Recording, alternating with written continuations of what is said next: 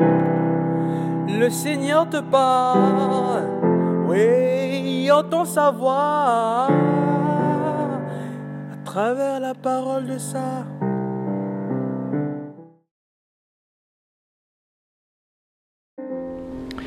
Bien-aimé dans le Christ, la et la justification à partir de données théoriques ne suffisent pas toujours, ils ne sont pas toujours nécessaires pour permettre à une personne de vivre la rencontre personnelle avec le Christ.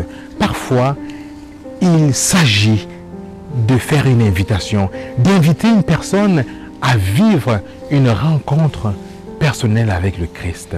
Voilà ce qui est au cœur de l'évangile de ce jour. Philippe a le courage, l'audace d'inviter Nathanaël, souvent considéré dans la tradition comme étant Barthélemy que nous fêtons aujourd'hui, il l'invite à venir et à voir. Viens et vois.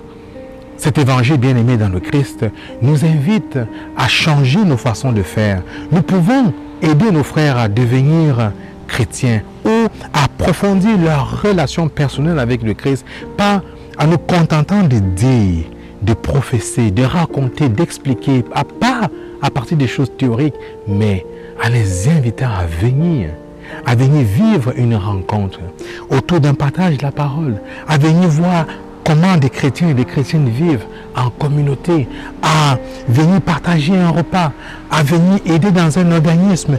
Oui, les exemples sont nombreux où nous pouvons permettre à nos frères et à nos sœurs à vivre cette rencontre avec le Christ au cœur de nos occupations, au cœur de nos réalités quotidiennes.